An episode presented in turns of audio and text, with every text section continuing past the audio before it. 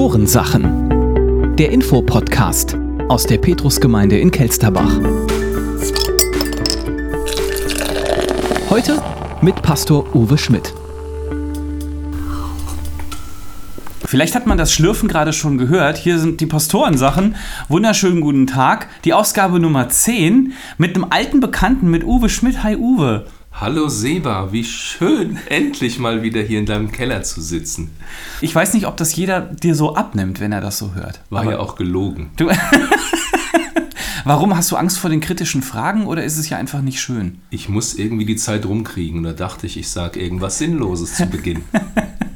Das ist dir gelungen. Mal gucken, ob wir mehr Substanz reinbringen in den nächsten paar Minuten, in der nächsten Getränkelänge, muss man natürlich dazu sagen.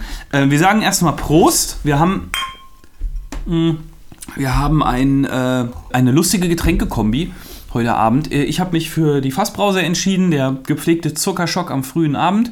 Und äh, du hast Ich habe ein Heißgetränk äh, mit Vitamin C, das nach Zitrone schmeckt. Tatsächlich. das heiße Zitrone darf man nicht Ich sagen. glaube, es ist von Aldi. ja, das stimmt, weil da ist gar keine Zitrone drin, glaube ich. Aber Zitronenaroma tut es ja auch. Schmeckt ja- gesund, So wie Wiener Schnitzel, was nicht Wiener Schnitzel heißen darf. Das heißt dann Schnitzel Wiener Art. wenn es kein Kalb ist, ja. Ja, irgendwie, irgendwie so. Es ist ganz, ganz seltsam.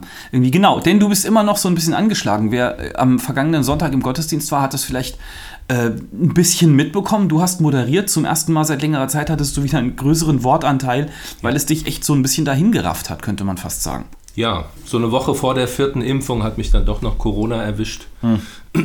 Und ähm, ja, ich habe es gut überstanden, wie eigentlich jeder auch, aber ich bin halt immer noch müde und der Husten ist hartnäckig, muss man so zu sagen. Ja. Genau, und deshalb habe ich noch versucht, mich zu schonen, auch die letzten Sonntage. Ähm, aber jetzt geht's wieder los. Dann kam es letzten Sonntag dazu, dass du nicht nur die Moderation hattest, hast auch mich vertreten an der einen Stelle. Vielen Dank dafür nochmal, jetzt ganz, ganz öffentlich. Sondern du hast dann auch noch getauft. Und es war ja, wenn ich dabei war, es war ein wirklich besonderer Gottesdienst, muss man sagen. Ja, es war ein sehr besonderer Gottesdienst mit sehr vielen Überraschungen und sehr viel Spontaneität. ähm, ja, ich, so einen habe ich auch noch nie erlebt, ja. Also, Und das will was heißen. Du gehst in den Gottesdienst, seitdem du null Jahre alt bist, glaube ich. ja, ist Ich erinnere mich nicht genau. Wenn ich meinen Eltern, äh, die bereits verstorben sind und das sehen, was sie geglaubt haben, glauben darf, haben sie mich immer mitgenommen, ja. Aber ich erinnere mich nicht an die ganz frühe Zeit. Schon als Aber an letzten warst. Sonntag kann ich mich noch erinnern. Genau, Das Kurzzeitgedächtnis funktioniert noch. genau. Ja. Ähm, wir hatten eine Taufe geplant und ich habe den Richard, den wir begrüßt haben, ganz herzlich in der Gemeinde, ähm, in der Woche davor besucht und seine Frau kennengelernt, seine Familie kennengelernt, war wunderschön. Und den habe ich dann auch interviewt und dann auch getauft. Und dann hatte ich den Eindruck, ich sollte nochmal fragen, ob noch Leute diesen Schritt gehen wollen. Menschen, die Jesus folgen wollen und die einfach noch nicht getauft sind.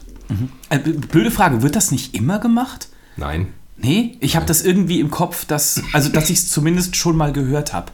Ja, in einem Taufgottesdienst. Das, das, Bei uns. Das sicherlich. Ja. Aber es Ja. ist nicht die Regel. Das ist nicht die Regel, Okay. weil es ist ja schon ein bisschen gefährlich, so den Raum zu öffnen für etwas, was so ganz ähm, einfach passieren kann, ohne dass man irgendwas im Griff hat. Also, Mhm. wer kommt denn dann? Und ähm, was passiert denn, wenn gefragt wird und ich sage nein? Ja. Gottvertrauen ja, aber Oder nicht so wenn viel. ich den Eindruck habe, ich sollte Ja sagen und jemand anders hat den Eindruck, er sollte Nein, ich sollte Nein sagen. Zu der Person, Zu die der sich taufen Person. lassen will. Kann ja, es kann ja alles Mögliche passieren. Ja. Gott ist ja irgendwie dann doch sehr überraschend immer wieder und diesen Eindruck hatte ich wirklich auch bei all den drei Leuten, die sich dann noch gemeldet haben, dass Gott da wirklich was vorbereitet hatte und an diesem Sonntag einfach auf den Punkt gebracht hat. Und das deutlich war für diese Personen, die Ja gesagt haben, für Jesse, für Olive und für Bennett, die alle diese Erkenntnis hatten, ja, heute ist dieser Tag. Heute habe ich Gottes Reden gehört und heute will er meine Antwort haben. Was muss man denn dann mitbringen? Also du und offensichtlich alle anderen, die das dann entscheiden, die vor Ort waren, haben gesagt, okay, das passt jetzt bei den Leuten. Was haben die richtig gemacht? Jetzt mal platt gefragt. Es war natürlich gut, dass ich sie alle drei kannte. Ähm, Bennett war schon bei mir im Taufseminar und von ihm weiß ich, ähm, dass er das alles schon mal durchgekaut hat. Auch den ganzen biblischen Hintergrund zur Taufe als Erwachsener, bewusste Entscheidung. Ähm, Olive kannte ich und Jesse Tanke natürlich auch. Von klein auf. Von klein auf. das, das tatsächlich, genau. Ja, und ich, ähm, ich konnte ihnen ihren Glauben glauben und dann taufe ich sie. Und ich habe von dir dann danach erzählt bekommen, weil wir sowieso telefoniert hatten, das lief hinter den Kulissen dann wie bei Germany's Next Topmodel, so was die Umkleidegeschwindigkeit oder die Umkleideanzahl anging. Da bin ich jetzt nicht so ganz informiert, wie das bei Germany's Next Ich auch nicht natürlich, aber diese Das bei so Modenschauen. Frau erzählen die, nee, die guckt das auch nicht, aber Die kennt das ist Verleumdung, eine was du gerade hast, genau. die hat mal gelesen. Nein, die müssen sich auch so oft umziehen und sowas bei dir ja auch, darum geht's. Ja, ich kam ja gar nicht zum Umziehen. Ich kam nur immer zum Ausziehen. Und dann kam jemand äh, und fragte, würdest du den und den taufen? Und ich sagte, ja, und habe die nassen Sachen halt wieder angezogen. Und du dann so, oh, wenn es unbedingt sein muss. Ach nee, nee, das ging sehr schnell. Ich glaube, Ja, glaub ich dir. die Entscheidung war unter einer Sekunde, glaube ich. Oh, wow. Tats tatsächlich, ja. Und dann habe ich mir, bin ich, habe ich halt Jesse getauft als erstes. Und dann bin ich wieder zum Umziehen gegangen Mhm. und war gerade ausgezogen. Dann kamen die nächsten beiden Anfragen. Und dann habe ich mir eben die nasse Hose wieder angezogen. Zum zweiten Mal. Das hatte ich auch noch nie im Leben, ja. Ja. War das so eine, ich war leider nicht da, weil krank, wie gesagt, war so eine Jeans. Ja. So eine enge Jeans, die dann auch halt man eigentlich gar nicht mehr anziehen kann, wenn Enge die nass ist. Bei mir sind fast alle Jeans eng inzwischen, zumindest am Bund. Aber nein, es war keine enge Jeans. Die hätte ich nicht mehr angekriegt. Nächstes Mal vielleicht Keine aus Chance. Vorsicht so eine, so eine Segler-Leinenhose oder so. Ach, vielleicht machen wir das doch wieder mit diesen weißen Taufgewändern. Genau, die so durchsichtig. Ja, und Pastoren, da gibt es ja so einen wunderschönen Tauftalar. ja, Ja. ist ja auch weiß. Äh, der ist auch weiß, aber auch irgendwie noch geschmückt. Okay. Also, ich habe Kollegen, die tragen sowas bei der Taufe. Okay. Ich stehe da nicht so drauf. Ich kenne das auch nur so in, in Alltagsklamotten, in Anführungsstrichen irgendwie. Ja. Wo ich getauft worden bin, da hatten wir auch so ein kleines Taufbecken in der Nachbargemeinde und der Pastor stand aber tatsächlich in so einer kleinen gekachelten Kanzel, so dass er, er ist trocken geblieben dabei. Das gilt nicht. Das ist keine richtige Taufe. Das ist unbiblisch. Sowas gibt's nicht. Ich Nee, werd- Quatsch. Also das heißt, meine Taufe ist ungültig. die Form ist nicht wichtig, Seba. Der Herr sieht dein Herz an. Ach du Schreck. Ja. Okay, lass uns über was anderes Aber er liebt reden. dich trotzdem. So, äh, jedenfalls äh, war das, glaube ich, ein, ein schönes Erlebnis auch einfach, also nicht nur für dich und auch für die äh, Täuflinge, ähm, sondern auch für die Leute, die dabei waren und das gesehen haben. Hast du Rückmeldungen bekommen danach? Ja, einige Rückmeldungen. Also es war wirklich so vom Eindruck her, dass Gott am Wirken ist. Also wir haben Gott live erlebt. Der Heilige Geist weht, wo er will. Und das hat er gemacht am Sonntag. Und das war einfach richtig cool, da mittendrin dabei zu sein, sozusagen. Ähm, ich liebe ja Taufen sowieso. Das ist mein Lieblingsjob eigentlich, wenn ich Menschen ein Stück weit begleiten konnte, sie mir ihren Glauben ähm, erzählt haben, wie sie den leben und dass sie Jesus folgen wollen und dann das festzumachen ähm, und öffentlich zu taufen, sich zu Gott zu stellen und Gott stellt sich zu uns, das ist einfach toll. Das ist echt mein Lieblingsjob, ja. Auf jeden Fall klingt es nach einem sehr coolen Erlebnis für dich, für alle, die dabei waren, für die Getauften natürlich auch.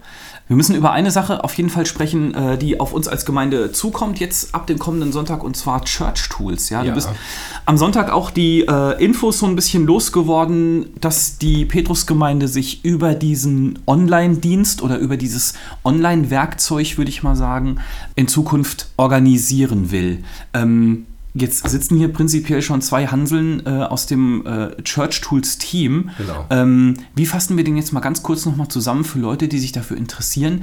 Was machen wir mit Church Tools eigentlich? Es ist Organisation, es ist Räume buchen, es ist eine große Kontaktdatenbank, es ist eine Möglichkeit, Gemeinde etwas konsistenter und einfacher zu planen.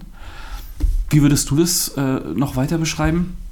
Es ist auch ein Tool, um sich selber Informationen zu holen, die man braucht ja. über die Gemeinde. Also ich kann die Anrufe gar nicht genau abschätzen, die ich kriege oder Anfragen. Hast du mal die Telefonnummer von dem oder die Mailadresse? Das kann man sich künftig selber raussuchen in mhm. dem Mitgliederverzeichnis, wenn man ein Mitglied ist, weil nur die Mitglieder sehen auch die anderen Mitgliederdaten. Ja, genau. Da muss man natürlich auf Datenschutz achten. Datenschutz ist auch so ein großes Thema. Mhm. Wenn wir mit diesem äh, Church Tools dann starten, bekommt ja jeder so eine Einladungs-E-Mail. Ja. Da kann er auf einen Link klicken, darf ein Passwort vergeben und dann kommt er rein und kann sich erstmal seine eigenen Daten angucken. Genau. Was wir über ihn gespeichert haben mhm. oder über sie. Dann ist es wichtig, diese Daten mal zu überprüfen und gegebenenfalls zu korrigieren, zu ergänzen. Zu sagen, äh, nee, meine Mailadresse ist längst eine andere oder was auch immer. Ja. ja. Oder ich bin umgezogen oder. Ähm, und es ist wichtig, die Datenschutzerklärung zu bestätigen. Also zu sagen, ich bin einverstanden, dass diese Daten über mich gespeichert werden dürfen. Wir brauchen das. Ja, wir brauchen das natürlich, weil wir eine Mitgliederliste haben wollen und weil wir die Daten benötigen, um zum Beispiel Menschen zur Dankeparty einzuladen, die wir jetzt am 8. Dezember feiern. Mhm, mh. Da brauchen wir natürlich eine Adresse, damit wir denen auch was schicken können. Genau. Also es gibt, äh, Uwe und ich haben uns schon ein kleines bisschen mehr damit äh, befasst, zusammen mit Thomas Kraus, zusammen mit Bobby und Antje Blankert und ja, also das und ist jetzt... zeitweise auch mit Dorit Günther. Das stimmt. Einige wichtige, zentrale Monate Teil dieses Teams. Ja. Allerdings, ja, hast du recht.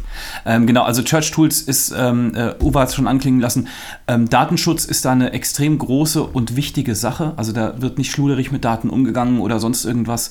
Und die Server, wo das drauf gespeichert wird, die stehen auch in Deutschland. Das also ist alles Deutschland. Ja. Es ist nicht so, dass man irgendwie sagt, okay, wir haben jetzt irgendwie ein amerikanisches Produkt gekauft, wo in Übersee dann irgendwie unsere Daten gespeichert werden. Wir stehen euch auf jeden Fall weiter zur Verfügung Verfügung bei allem, was da auf euch zukommt. Ihr bekommt am Sonntag, also am 27. November, diese besagte Einladungs-E-Mail, von der Uwe gerade eben schon gesprochen hat. Wenn ihr Fragen habt dazu, churchtools.petrusgemeinde.de ist die Adresse, wo ihr das alles loswerden könnt.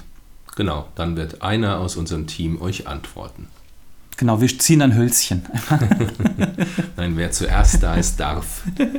Was noch nächsten Sonntag ist, und damit wollen wir auch in die Schlusskurve einbiegen, denn die Getränke neigen sich dem Ende entgegen.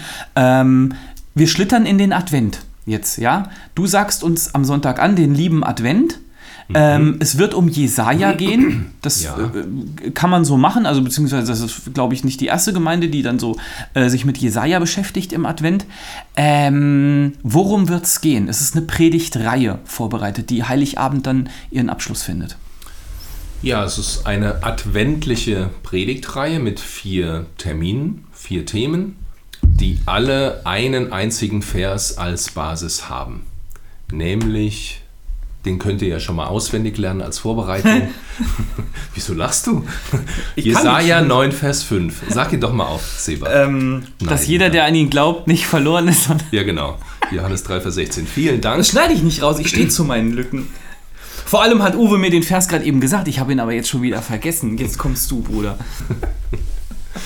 Nein, das ist dieser ganz bekannte Adventstext von Jesaja, wo es darum geht, dass dem Volk ein großes Licht aufgeht. Und dann in dem Vers 5 ist davon die Rede, dass uns ein Kind gegeben ist, ein mhm. Sohn ist uns geboren, die Herrschaft ruht auf seiner Schulter. Und dann werden diesem Kind, das da angekündigt wird, Namen gegeben, wie dieses Kind heißt. Das bedeutet, wer dieses Kind ist. Mhm. Und über diese vier Namen wollen wir in den Adventsgottesdiensten reden und darüber nachdenken, was das bedeutet. Und wir starten jetzt am ersten mit wunderbarer Ratgeber. Mhm. Und dann geht es weiter mit Gott Held. Mhm. Und dann mit ewiger Vater. Und dann zum Schluss mit Friedefürst. Friedefürst hätte ich jetzt gewusst. Jetzt mal zu meiner Verteidigung. Ja, ja das sind halt diese linken, friedensbewegten jungen Leute. Dieses Friedensfürst ist halt bekannt. Nee, alles gut. Danke, dass du mich nicht verurteilst. Wunderbar, Leute, wenn ihr mehr darüber wissen wollt, auch was Uwe dazu zu sagen hat und wie wir als Petrusgemeinde in den Advent starten, dann würde ich vorschlagen, sehen wir uns am Sonntag, das heißt den 27. November, in der Petrusgemeinde. Vielen Dank, Uwe, für deine Zeit. Du hast heute Abend noch Vorbereitungstreffen für Sonntag, habe ich Ja. gehört. Genau. Viel Erfolg, viel Segen dafür und wir sehen uns ganz bestimmt irgendwann hier im Keller auch nochmal wieder. Ich freue mich drauf und ich freue mich auch auf die Zeit, wenn ich kein Zitronen-Heißgetränk mehr zu mir nehme, sondern etwas, für das mein Herz eher schlägt. Was das Amen. ist, hört ihr nächstes Mal.